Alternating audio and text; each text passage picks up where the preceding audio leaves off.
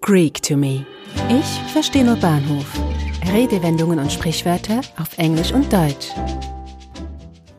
Mit seinem Latein am Ende sein. To be at one's wit's end. Manchmal ist es in der Verständigung zwischen Deutsch- und Englischsprachigen schwierig und man ist mit seinem Latein am Ende. To be at one's wit's end. Kennen Sie den Ausdruck Denglisch oder auch seltener Engleutsch? Beides sind etwas abwertende Begriffe für Anglizismen und Scheinanglizismen, aber auch für ein Sprachgemisch aus Englisch und Deutsch bei zweisprachigen Familien. Schwer für die Verständigung zwischen englischen Muttersprachlern und Deutschen sind Scheinanglizismen wie zum Beispiel das Handy oder der Beamer. Wenn Sie mit einem englischsprachigen Menschen von Ihrem Mobiltelefon als Handy sprechen, so wird er kaum verstehen, was Sie meinen. Briten sprechen von Mobile Phones oder schlicht Mobiles und Amerikaner von Cellphones oder Cells. Im Englischen wird Handy fast nur als Adjektiv verwendet und bedeutet nützlich, praktisch, handlich. Eine weitere Bedeutung ist dabei in der Nähe, wie im Beispiel Do you have a pencil handy? Haben Sie einen Kugelschreiber dabei? Beamer ist ebenfalls ein Scheinanglizismus, der bei Muttersprachlern nicht verstanden wird. Im Nordamerikanischen ist ein Beamer ein Fahrzeug von BMW und in Großbritannien ist es ein Fachausdruck für eine bestimmte Art des Wurfs beim Cricket. Ein Videoprojektor, den wir zu Deutsch Beamer nennen, nennt sich im Englischen Videoprojector oder Digital Projector. Auch bei wörtlichen Übersetzungen von Idiomen kann es vorkommen, dass man bei der Verständigung mit Englischsprechenden mit seinem Latein plötzlich am Ende ist. Denn wörtliche Übersetzungen von Redewendungen ergeben in anderen Sprachen meist keinen Sinn. Das englische Pendant zur Redewendung mit seinem Latein am Ende sein heißt to be at one's wit's end und nicht to be at one's Latin's end. Sowohl die deutsche als auch die englische Redewendung bedeutet, dass man nach mehreren Versuchen nicht mehr weiter weiß, keine Lösung für ein Problem findet oder einfach nur ratlos ist.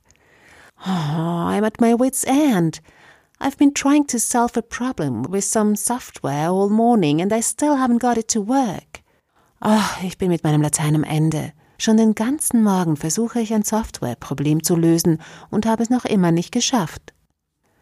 Die englische Phrase wurde in schriftlicher Form erstmals in der mittelalterlichen Erzählung von William Langland 1377 festgehalten. Dort ist unter anderem die Rede von den drei Königen, die den Stern von Bethlehem nicht deuten können. Astronomers are also at their wits' end. Auch Astronomen sind mit ihrem Latein am Ende. Mit dem englischen Wort Wit ist hier nicht der Witz oder Esprit gemeint, der in Oscar Wildes oder Noel Cowards Werken sprüht. Wit in Wits End bezieht sich eher auf das Wissen, also die geistigen Fähigkeiten der Astronomen. Latein war in Westeuropa bis in die Neuzeit die Sprache der Gelehrten und der Wissenschaft. Latein sprechen und lesen zu können war lange Zeit der Schlüssel zum Wissen und zur Bildung. Mediziner profitieren noch heute von Lateinkenntnissen in ihrem Beruf. Wer redensartlich mit seinem Latein am Ende war, konnte, trotz Kenntnissen und Studium, nicht weiterhelfen. Die Redensart selbst soll aus Spott über Schüler entstanden sein, die in ihrer lateinisch vorgetragenen Rede plötzlich ins Stocken gerieten und nicht mehr weiter wussten. Was Denglisch und Anglizismen betrifft, so bin ich mit meinem Latein noch lange nicht am Ende. Dafür sollte es für viele weitere Episoden mit interessanten Scheinanglizismen reichen.